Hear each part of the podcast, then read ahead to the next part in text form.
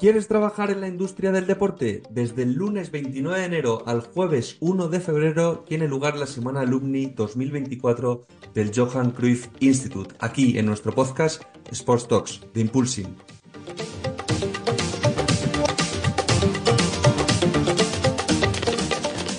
Como el curso pasado, cuatro antiguos alumnos nos contarán su experiencia en la escuela y su día a día actual trabajando en la industria del deporte.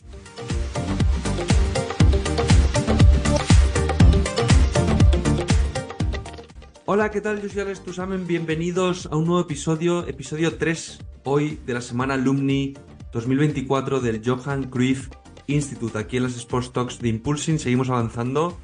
Eh, bueno, vaya dos primeros episodios que hemos tenido. Hemos hablado de béisbol, hemos hablado de fútbol, hemos hablado de experiencias en dos másters, tanto de marketing deportivo como gestión deportiva online. Y hoy vamos a hablar de un máster semipresencial, porque bueno, eh, hoy vamos a hablar con Felicitas Roldán, antigua alumna de la escuela y actualmente Office y Events Manager en Dingy Coach Lanzarote. Vamos a hablar de un deporte que no hemos tocado todavía, que es la vela. Ojo que hoy, em, bueno, a, aquellos que no conozcan nada de la vela, como yo, por ejemplo, em, soy el caso, creo que es un episodio que os va eh, a ayudar a entender mejor un deporte eh, que, como nos va a explicar Felicitas, eh, tiene casi más interés el practicarlo que el verlo.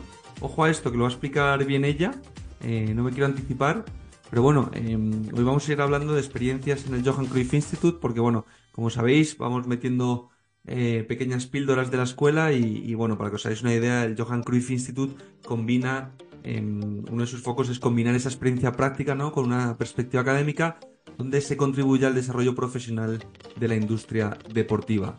Así que nada, vamos a hablar eh, con Felicitas un poco de su vínculo con el mundo del deporte y concretamente con la vela, además del objetivo que tenía ella al hacer el máster que hizo en gestión deportiva semipresencial. Ojo que nunca habíamos tenido todavía un episodio donde hablásemos de la parte semipresencial, que tiene también eh, muchas vertientes.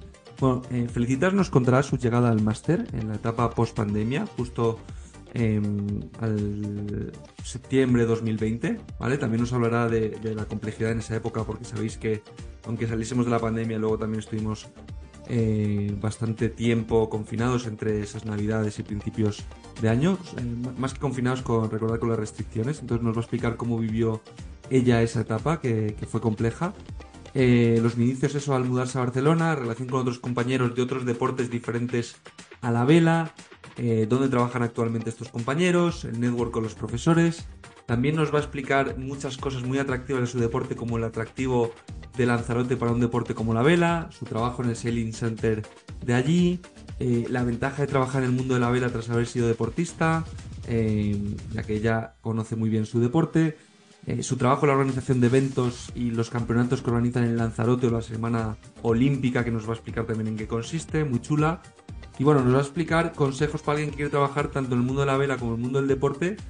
y bueno, hoy es un episodio con contenido muy, muy, muy novedoso que os invito a, a que os quedéis, eh, donde vamos a hablar ya no solo de la novedad de la vela, sino de la novedad también de una persona que ha cursado un máster semipresencial y nos va a dar su punto de vista. Así que nada, eh, os dejo ya con el episodio eh, con Freditas y paso a presentarla ya. Empezamos.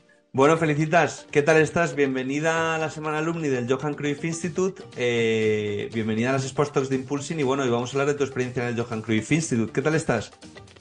Bien, bien, muchas gracias por invitarme, un placer participar de este podcast. Nada, gracias a ti por que al final lo hemos conseguido, que lo hablábamos fuera de cámaras, al final lo hemos conseguido. Eh, pero bueno, hoy vamos a hablar de, tu experiencia en, la escuela. Em, ¿Qué máster estudiaste? ¿Cómo llegas ahí? ¿Tu vínculo con el deporte de dónde viene? ¿Cómo acabas en el Johan Cruyff Institute ahí en Barcelona? Em, bueno, yo, mi vínculo con el deporte, vamos a empezar por el principio. Eh, yo empecé a navegar a los 10 años eh, en San Isidro, en Buenos Aires, donde soy. Eh, mi familia estuvo siempre muy vinculada con la vela, entonces me preguntaron si quería empezar y la respuesta natural fue que sí. Eh, a las tres semanas empecé en Optimis, que es la clase más para los jovencitos, o sea, donde, donde todos empiezan. a las tres semanas le dije a mi mamá que no sabía si me gustaba navegar y que creía que quería dejar. y mi mamá, eh, digna directora de, de colegio secundario como es, me dijo, hiciste muy poco, no sabes si te gusta navegar o no, así que vas a seguir. Y acá estoy, 25 años más tarde, agradeciéndoselo todos los días. Agradeciendo que te obligase directamente. Total, total, porque tengo la suerte de que después de, un, de varios años de, de ser deportista, eh, me pasé al otro lado y empecé a trabajar en un club náutico. Eh, fue también un poco eh, casualidad, entre comillas, porque yo estudié literatura. O sea, Nada nada que, nada que ver. No. Y, Y ya, ya pero trabajas en comunicación, marketing, PR. más o menos, o sea, eso y un poco más. Ahora hablaremos, Eh, ahora hablaremos de ello. pero mi, mi, mi paso fue, eh, mientras yo era competidora de un campeonato, eh, de un campeonato mundial que se hizo en Buenos Aires, también como yo era parte de la clase, de la clase internacional, eh, escribía los, los eh, informes de prensa. Entonces, años más tarde, el club se acordó de eso, que yo siendo competidora escribía los, los informes de prensa y me llamaron para cubrir un campeonato. Yo no lo sabía, pero era una especie de test. Y, y ahí me llamaron para hacer toda la comunicación del Club Argentino, que es uno de los clubes más importantes de Buenos Aires, Claro, pero eso eh, allí te iba a decir, eso allí en Argentina todavía. Todavía no habías venido a Argentina en España. Argentina. Y después de cuatro años ahí decidí que quería hacer algo nuevo, siempre vinculado con el deporte, entonces empecé a buscar distintas opciones eh, para estudiar y encontré el, el máster semipresencial en Barcelona del Johan Cruyff Institute, eh, que justo lo había hecho un conocido también, entonces le pregunté qué tal había sido su experiencia, él lo había hecho unos años antes, me dijo que le había encantado, que había estado buenísimo, que había aprendido un montón y nada, me gustaban varias cosas, primero la ciudad de Barcelona me parecía eh, muy interesante. Me gustaba el programa. Eh, yo quería seguir eh, formándome en el área deportiva, pero además expandirme, porque hasta ese entonces yo hacía solamente comunicación, entonces me interesaba también aprender de finanzas, de gestión, todo lo, ahondar obviamente en la comunicación, el marketing, todo eso que yo ya hacía, pero me interesaba, yo no lo había estudiado propiamente para el deporte sí había tenido materias en la universidad, pero más vinculadas a la comunicación periodística, por ejemplo. Eh, y, y, bueno, me, la parte de semipresencial me, me ayudaba también a seguir eh, trabajando mientras tanto. Eh, bueno, fue un desafío porque me, me mudé a, a España en pleno COVID. Claro, en en el momento perfecto. Sí. Eh, y fue eso, la verdad es que destaco mucho eh, la buena voluntad del Johan Cruyff porque en su momento eh, todas las clases estaban suspendidas. ¿Cuándo había empezaste tú el máster? En septiembre, octubre también, ¿no? Sí, O sea, te pilló justo, o sea, septiembre, octubre del 19 llegaste tú, no, no, del 2020. del 2020, o sea, justo recién salidos. Recién salidos, pero también volviendo a entrar, o sea, terminando Muchas limitaciones, claro. Se volvía, se, le- durante el invierno eh, se volvió a cerrar todo, eh, teníamos que tener mascarilla, nos sentábamos con, o sea, la clase también se, era reducida, éramos 14, 15, porque teníamos que estar sentados con espacio, con distancia prudencial. Eh, no nos conocimos las caras hasta dentro de un tiempo, nos veíamos las caras en las clases online, porque, porque si no teníamos que estar siempre con mascarilla. ¿Cuál, cuál fue Eh, el motivo de hacerlo semipresencial? Precisamente eso, ese, digamos, que, que todavía no, no se había salido del todo de la pandemia, bueno, se estaba recién saliendo, mejor dicho. ¿O cu- no, cu- cuál es ese objetivo que lleva? Porque eres uno de los primeros casos que tenemos en la Semana Alumni de programa semipresencial y está muy bien para la gente que nos escuche, ¿no? Y potenciales alumnos que entiendan muy bien qué, qué- qué te llevó a ti a hacerlo semipresencial y mezclar la parte online con la presencial. Y no apostar por el online todo o el presencial todo, que es normalmente mucha gente eh, lo que mm. hace. Por el online todo, eh, me divertía irme a vivir a Barcelona, la verdad. Entonces, quería una opción presencial, pero también como yo ya trabajaba y estaba Ya, manteniendo mi trabajo, eh, me daba más flexibilidad. Cursábamos un solo día a la semana en, presencialmente y después teníamos las clases online que me daba flexibilidad de, de- de seguir mi trabajo claro. que mantenía en Buenos Aires. Ah, o sea, estabas teletrabajando para, claro, por aquel entonces todavía el teletrabajo estaba instaladísimo, porque ahora ya se está quitando en muchos sitios, pero ahí me imagino que estaba en su máximo boom, ¿no? Y entonces eh, haces el máster en gestión deportiva, ¿no? De ese máster, eh, conocimientos, compañeros, profesores, eh, ¿qué nos puedes contar eh, como primera pata?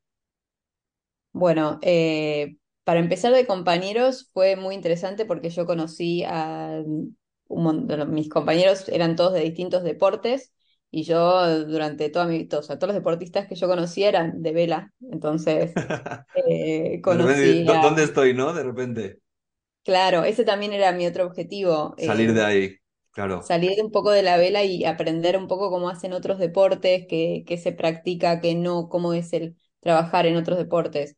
Quizás no, no con el fin de, trabajar en eso, pero de tomar ideas, de, de tener inspiración. Entonces, nada, eso estuvo muy bueno porque habíamos, no sé, tenía, había un saltador de pértiga, un corredor, eh, obviamente gente fanática del fútbol, como hay en todos lados eh, una de taekwondo, eh, una que hacía equitación, o sea, Bueno, de- pero muy varia- muy variado, lo veo. muy variado, ¿no? Muy variado. Y, mm, y de ellos, o sea, siguen siendo mis amigos, ¿no? La verdad es que formamos un grupo lindísimo, Sí, ¿seguís en contacto todavía, cuatro años después nos seguimos casi? bien, nos seguimos viendo, incluso eh, yo hasta vi- viví con uno de, ¿Qué de ellos dices? después, o sea, seguimos siendo muy amigos, todo, y nos seguimos juntando, nos vemos. eh, La verdad es que eso- formamos un grupo muy lindo, yo creo que también nos, nos unió la desgracia del COVID. Eso hizo más Eh, piña seguro. Pero bueno, eso también a lo mejor también te lo daba, ¿no? Eh, ya no solo el, el vivir en Barcelona, por supuesto, salir de allí de Argentina, pero la pata presencial, ¿no? Ese día también me imagino que se notaba mucho, ¿no? Ese día a lo mejor ibas motivadísima, me, me imagino, a clase, ¿no? Ibas con ganas. sí, sí, era, era muy divertida, además todos de, de- también, o sea, no solo de distintos deportes, sino también de, de distintos países y, y lugares, o sea, catalanes, eh, un canario, un italiano, eh, de México, de todo, así que muy, muy, muy divertida también la parte internacional, obviamente argentinos. eh, Y Estamos en de, todos lados. Y de profesores y demás, porque mencionabas de compañeros, ¿seguís en contacto? Bueno, por cerrar el tema de compañeros, ¿dónde trabajan, por ejemplo, que es que has mencionado muchos deportes, perfiles muy variados? ¿Dónde trabaja actualmente todo este tipo de personas? Si nos puedes poner algún ejemplo para que veamos un poco también ejemplos muy reales de- del network que tienes en clase, o que tú tuviste en clase, mejor dicho. Eh, bueno, tengo un- uno de mis compañeros, eh, tiene su centro de training en La Palma, Toma. Sí, además de, de seguir su carrera profesional, él sigue corriendo, pero armó su, su centro de training muy, muy interesante. Otro tiene clubes de running en Madrid eh, y ayuda con la gestión, la verdad también muy, muy interesante. Otra amiga eh, eh, mm, trabaja en una agencia de marketing y comunicación deportiva y, y va a eventos espectaculares, la UEFA, la verdad lo que hace muy, muy divertido también. Os habéis Eh, posicionado todos bastante bien, veo. ¿Suele ser lo normal eso, el que estéis todos tan bien posicionados? ¿Es vuestra generación que también se os dio bien? ¿El network que os abre también el Johan Cruyff Institute, que es muy grande? eh, yo creo, bueno, particularmente los que te mencioné, los que seguimos trabajando en deporte, yo creo que ya teníamos alguna conexión. Claro. Eh, si bien el networking es, es muy bueno y yo eh, ahora te engancho con lo que me preguntabas de los profesores, lo que tienen de bueno los profesores es que no solo tienen mucha teoría, sino que también tienen mucha práctica. Todos están muy metidos en la industria, entonces la clase no es desde la teoría, sino también es desde la práctica. Experiencia Eh, real, ¿no? Claro. claro, entonces te, te traen casos eh, reales, cosas que ellos vivieron, eh, más allá de la teoría, que obviamente te hacen leer algún artículo o algo, eh, te- todos tienen, tienen mucha experiencia en, en la industria, que eso está bárbaro porque, porque te- no te la cuentan, ellos la vivieron, o sea, el- lo saben. Eh, sí, sí, el, el networking es muy bueno, te, te da un montón de herramientas y todo, pero yo creo que justo en mi camada, los que estamos, los que seguimos trabajando en deporte, ya teníamos alguna conexión particular. Sí, no tenemos un, nos dieron un montón de herramientas y todo, y eh, creo que a más de un compañero le sirvió algún que otro contacto, pero no sé si particularmente tenemos los trabajos que tenemos hoy en día por eso. Claro, es lo que te iba a decir, que más que trabajo hay también, que ahora hablaremos un poco de la salida del mercado laboral, un poco los, los dos ámbitos, ¿no? Gente más con experiencia como tú o gente más perfiles más junior, ¿no? Em, pero un poco em, los conocimientos que tú ganaste ahí, ¿cómo te han servido para aplicarlos, por ejemplo, a la vela? O sea, eh, porque claro, tú venías de un, de un nicho completo, el mundo de la vela o de la gestión, pero en el mundo de vela. Y claro, tú aquí de repente has visto a perfiles eh, de todo tipo en la industria del deporte. Entonces, ¿hay algo en concreto que te hayas llevado de ahí que puedas estar aplicando tú en el día a día? Eh, en ese, como dices tú, em, digamos, eh, apertura ¿no? de, visión y un, poco de ideas. Lo que yo más veo que aplico son todas las cosas que yo fui a aprender al, máster, que viniendo de una formación muy humanística y muy de la literatura, yo de finanzas no entendía nada. Pues. Yo veía números y me daban pánico. Eh, y por ejemplo, eh, bueno, ahora veo un balance y lo entiendo. No es lo que más me divierte, es lo que es una de las cosas que hago porque me toca hacerla, pero, pero no me asusto. Ahora, eh, no sé, y puedo entender un poco más instalaciones. O, sea, cosas que, que, por ahí yo conocía más de la, de, la práctica y de, y de vivirlas como deportista, ahora las veo desde el lado de la gestión y, las puedo proyectar mucho mejor. Y eso sin el máster eh, hubiera sido mucho, mucho más difícil. Si bien uno aprende de la experiencia, el, entender por qué sucede eso también es, es muy importante, me parece. Y que es lo que las herramientas que me dio el máster son, hoy en día las uso todos los días. Claro, porque tu trabajo actualmente, eh, cuéntanos un poquito que es muy interesante porque no habíamos tenido nadie de vela todavía en el podcast. Hemos tenido muchos deportes ya y de muchas disciplinas y áreas, pero no habíamos tenido a nadie de vela. Cuéntanos un poquito, porque tú trabajas, felicitas, en marketing, PR, eventos, eh, pero también haces, yo me estoy enterando ahora que haces también balances. Entonces, ¿cómo es eso? ¿Cómo funciona el, mundo de la vela a nivel corporate? Bueno, lo que pasa, el, el mundo de la vela está muy poco profesionalizado en toda la parte de gestión. Entonces, es, la gente que lo maneja es más gente que fue deportista o que estuvo en una federación, pero, pero no con, con formación. Entonces, la parte corporate es más, eh, como diríamos en Argentina, los ponchazos. Como que se, es, es, así muy, muy parche, muy, bueno, alguien que sabe un poco de esto, que sabe un poco de lo otro. Particularmente en mi trabajo, yo tengo más de uno. Por un lado, o sea, ahora hoy en día trabajo en un sailing center en Lanzarote, en las Islas Canarias, em, de octubre a marzo, que, que hago, sí hago la parte de comunicación, PR marketing, pero además soy la cara visible del, sailing center, o sea, cuando llegan, se registran conmigo, acá vienen a navegar eh, durante el invierno. Los deportistas, ¿no? ¿Te refieres? Sí, los navegantes olímpicos, de, el Vela tiene 10 clases olímpicas entre masculino, femenino y distintas clases. Y lo que tiene Lanzarote es eh, durante el invierno 20 grados, viento todos los días. Entonces, el, para el navegante noruego, por ejemplo, que durante el invierno no puede ni pensar en entrenar en su país, se van para allá. Viene acá y tiene tres meses de entrenamiento seguro, que el deporte, dependiendo del clima, no es tan fácil. Porque, porque el viento, o sea, sin el viento no, es, imposible.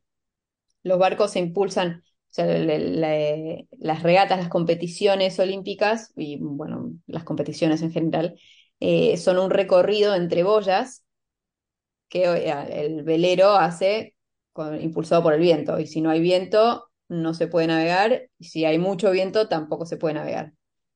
Entonces, convengamos, la elección del lugar es bastante vital para hacer un buen evento, para hacer un buen entrenamiento. Y aquí en España tú dirías que el sitio, el Prime, el, mejor es Lanzarote. En España y en, el, en Europa, te diría. ¿Sí? Durante el invierno es que acá hay navegantes de todo el mundo. Muy interesante. Tenemos más de, durante, por temporada, tenemos más de 400 navegantes que vienen, que vienen una media de dos meses. Es muy interesante conocer todo este tipo de cosas. Eh, bueno, luego yo creo que decías que es un deporte poco profesionalizado, pero luego el que personas como tú haga programas en el Johan Cruyff Institute y ahora esté trabajando ahí, em, creo que también ayuda, ¿no? O sea, si más gente también hiciese eso, o si hubiese, digamos, más felicitas, más perfiles de ese tipo, porque tú ahora mismo lo has hecho como deportista, te has formado en, en el sector y tienes toda la experiencia de todo este tiempo, ¿no? Entonces eso también te pone a ti en un lugar que no sé si mucha gente puede decirlo eso en, en cualquier disciplina deportiva, ¿eh? porque muchas veces hay gente que ha practicado ese deporte pero luego no se forma o no tiene la experiencia, o hay gente que tiene experiencia pero no tiene esos conceptos estructurados y tampoco lo ha vivido como deportista. Entonces, tu perfil, ¿no? Diría yo que, que también es un perfil muy, muy completo, ¿no? Para, para poder dar el máximo por el deporte. Gracias, se lo voy a decir a mi mamá. bueno, esperemos que, que nos esté escuchando tu madre. Sí, espero. Eh, sí, bueno, el mío también es un perfil, siempre fue, me, incluso cuando todavía no me había formado, es el, perfil del deportista que de golpe decide empezar a, trabajar del otro lado, en vela capaz no sucede tanto como en otros deportes, eh, pero a la vez es mucho más fácil trabajar en él habiendo sido deportista, porque es un deporte, por mucho que lo, lo adore y sea mi pasión, es bastante difícil de explicar. ¿Difícil Eh, de entender o difícil de practicar? las Ambas. dos. Más, más difícil de entender incluso, porque, y, y otra cosa es que le- los navegantes tampoco disfrutamos de ver una regata. No, es, es de hacerlo, ¿no? De practicarlo más que de verlo. Sí, de verlo es bastante más aburrido, la verdad. Sí, interesante, interesante eso. Interesante. O sea, ¿tú disfrutas más practicando? ¿Tú sales a navegar o ya no? ¿O, o por sí. hobby? Menos, claro, no, no compito No más. compites. Vale. Siempre que puedo salgo a dar una vuelta, pero, pero no, no, ya no compito hace varios años.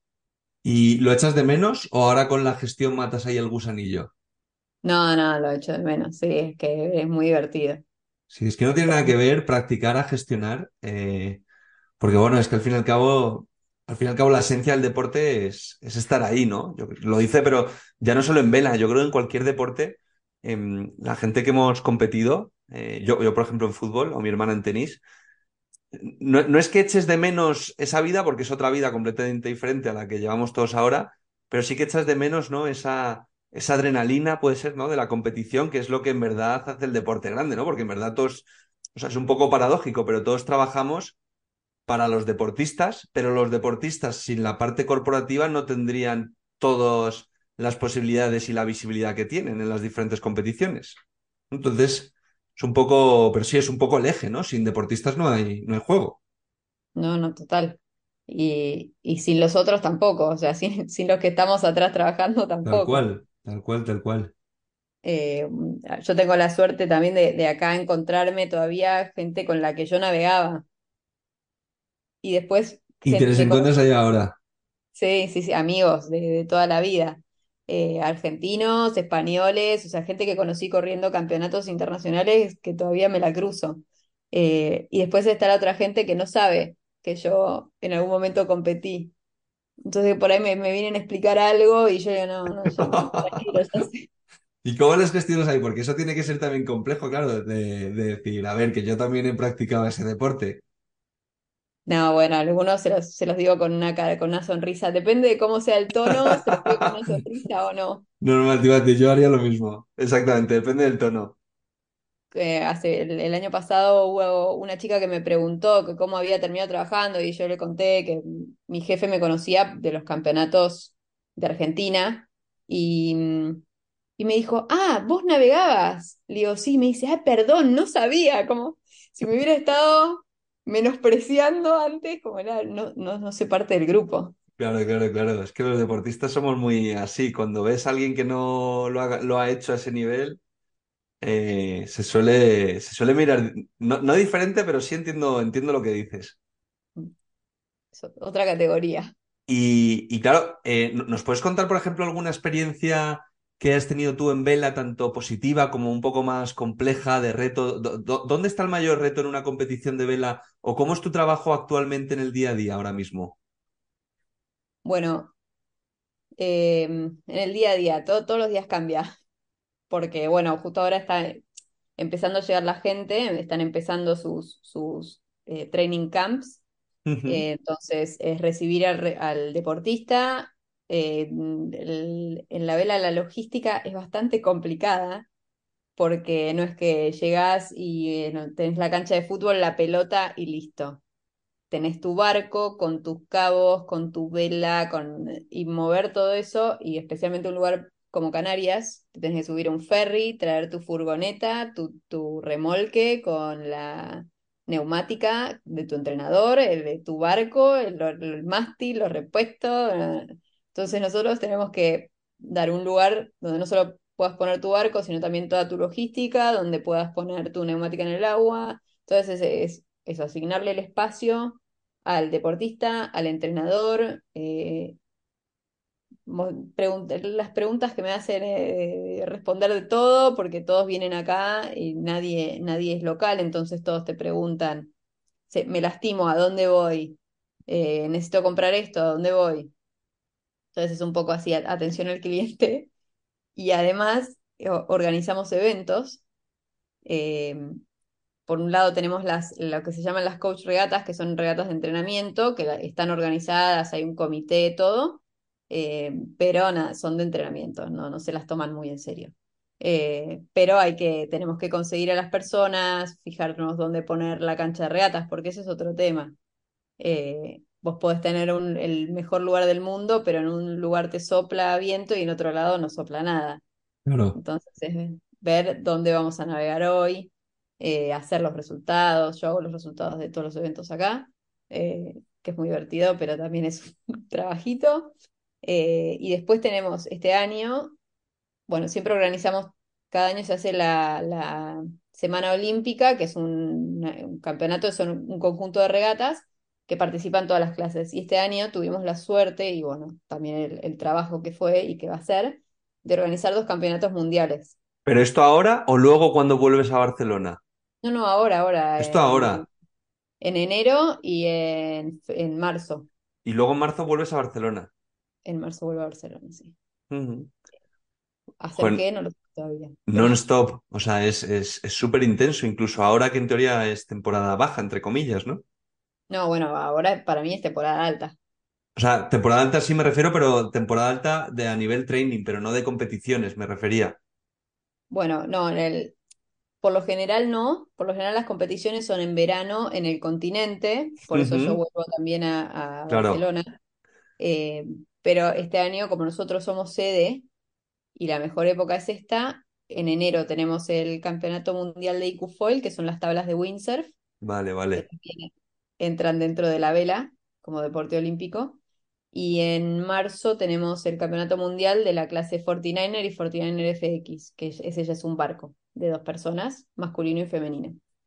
Eh, entonces, esos, eh, los campeonatos que serían en temporada de verano, este año son en temporada de invierno porque son acá. Y también organizamos eso nosotros. ¿Cuántos sois en el equipo? Seis.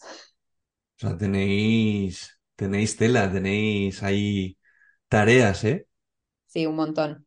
Eh, igual crecimos, este año- el año pasado éramos cuatro, Ah, mira, este año crecimos un poquito más porque se nos mucho viene. volumen, ¿no? Claro, es mucho volumen. Y los seis vais ahora, estáis en Lanzarote y luego os volvéis los seis a Barcelona. No, después eh, cada uno hay uno que vive en Argentina, otro que es entrenador y viaja por el mundo, y otros tres son de Holanda. Joder, Así que acá cuando en marzo se cierra, se cierra el kiosco, como diríamos en Argentina, eh, la tiendita la cerramos y volvemos en octubre del año siguiente. ¿Y qué te decían, por ejemplo, a ti en el Johan Cruyff Institute en relación a la vela? ¿Habían tenido muchos estudiantes vinculados a este deporte? ¿O Eh, pocos, y, pero habían, sí habían tenido. eh, y lo gracioso fue que después acá en Lanzarote conocí a una chica que vino a trabajar solamente para un evento y hablando, hablando, había hecho el mismo máster que yo, también? habíamos compartido profesores, o sea, como 10 años antes, pero hablábamos de los profesores, de las clases, de qué habíamos aprendido, de qué usábamos, qué no. qué bueno, mira, networking, Sí, era networking un networking total. Qué bueno, qué bien. Y Oye, y de co- cosas, o sea, retos, o sea, ¿cómo estructuráis vosotros el año? Eh, Yo creo que lo has dejado bastante claro, pero ¿qué, retos tenéis vosotros como organización? Es decir, ¿cuáles son vuestros objetivos? ¿Que haya más navegantes? ¿Que mejoréis las competiciones? ¿Que haya más ingresos, patrocinios? Os ha hablado que habéis duplicado el equipo, eso es señal de que las cosas van bien, ¿no? Y que, y que sigue creciendo, pero ¿cuáles son vuestras métricas? em, a seguir, ¿no? Y, las que tenéis como objetivos conseguir. Bueno, de los desafíos más grandes, hoy en día yo creo que tenemos la mayor cantidad de deportistas olímpicos quiere venir a Lanzarote. De hecho, ya el año pasado y este año ya le decimos que no a gente porque no tenemos el espacio. Eh, no tenemos lugar para recibir a todos. Entonces, nuestro objetivo son, es, por un lado, mejorar las instalaciones y mejorar también la calidad de los eventos que, organizamos. Que eso es, un- es un desafío muy grande porque eh, Lanzarote es bastante pequeña en términos de, gente profesional eh, para organizar un evento.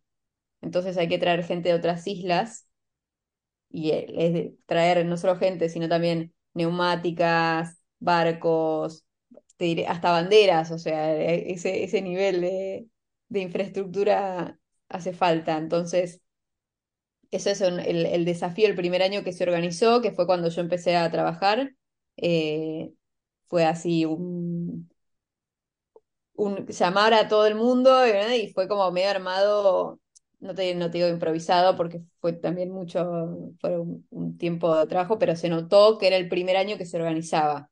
Ya el segundo tuvo más calidad, el tercero fue buenísimo. Se trajeron a los, al comité que va a ser eh, comité en los Juegos Olímpicos.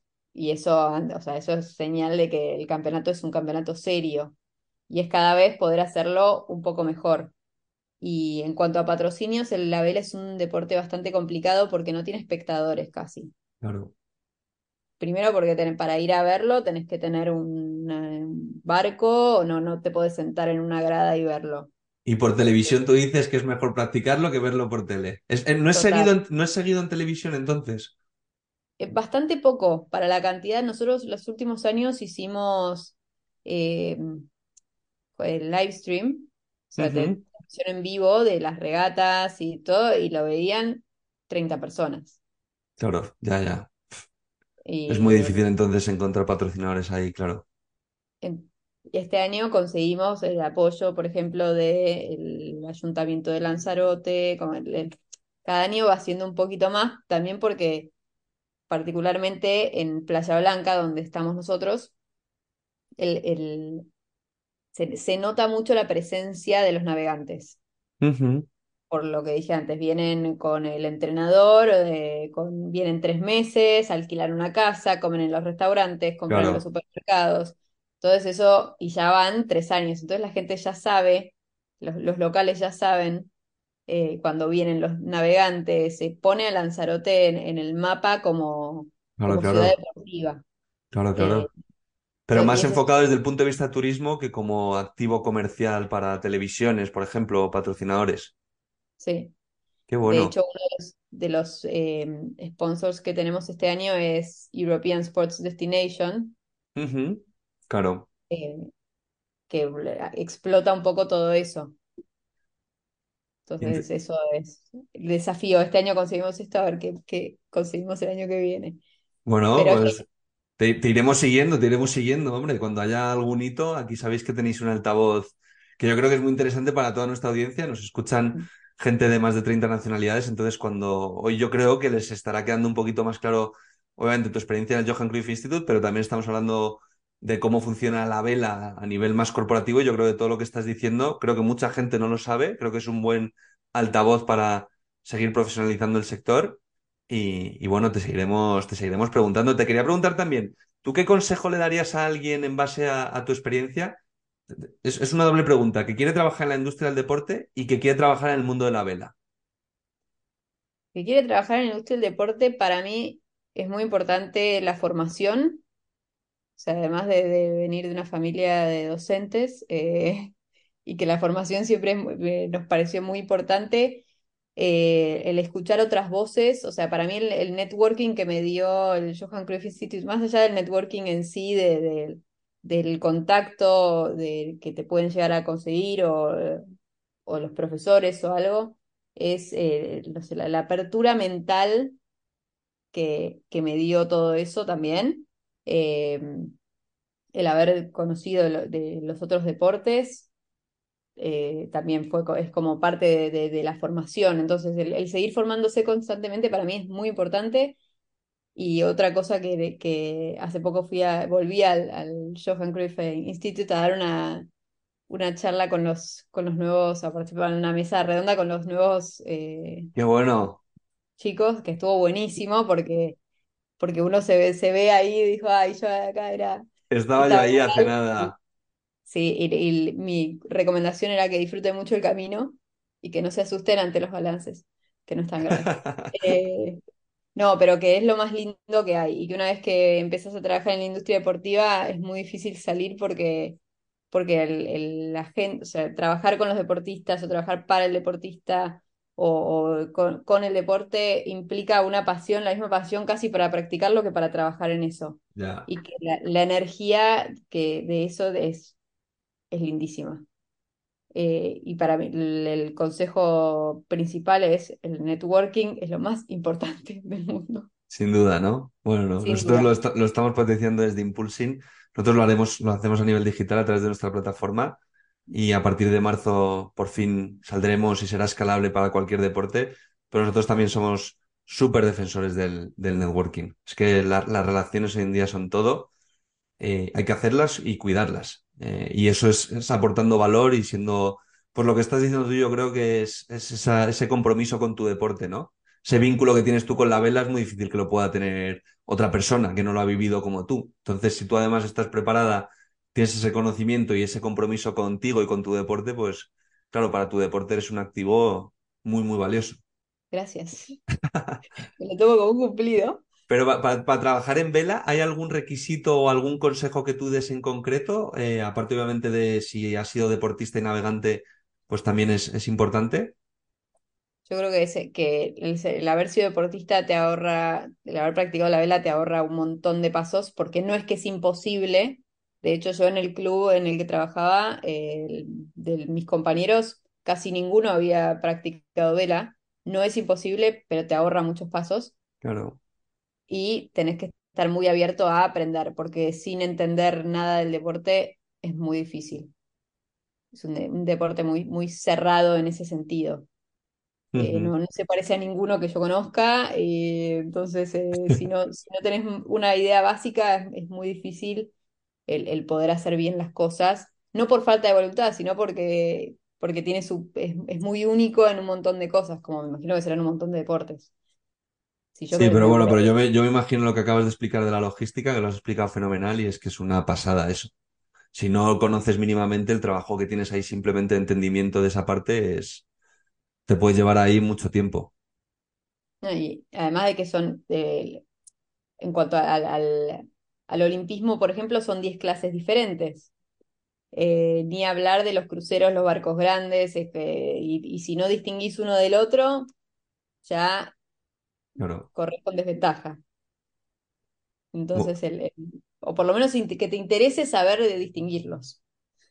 Pues eh, felicitas. Oye, eh, muchísimas gracias por compartir un episodio de la semana alumni del Johan Cruyff Institute aquí en las Sports Talks de Impulsing. Un placer. A mí me ha encantado. No conocía nada del mundo de la vela.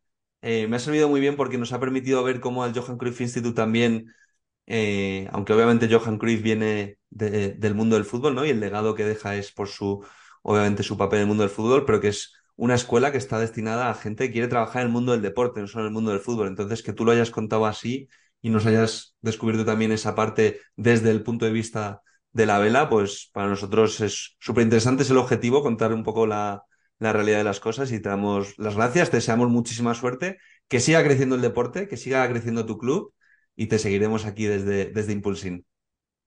Muchísimas gracias por, por invitarme, siempre es un placer hablar de, de, mi deporte, a mí me encanta, así que gracias, por lo menos para mostrar un poquito, un mínimo de lo que es.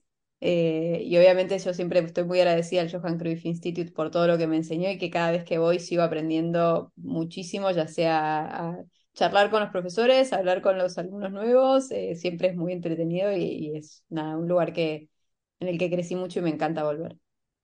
Pues muchísimas gracias y un placer. Gracias.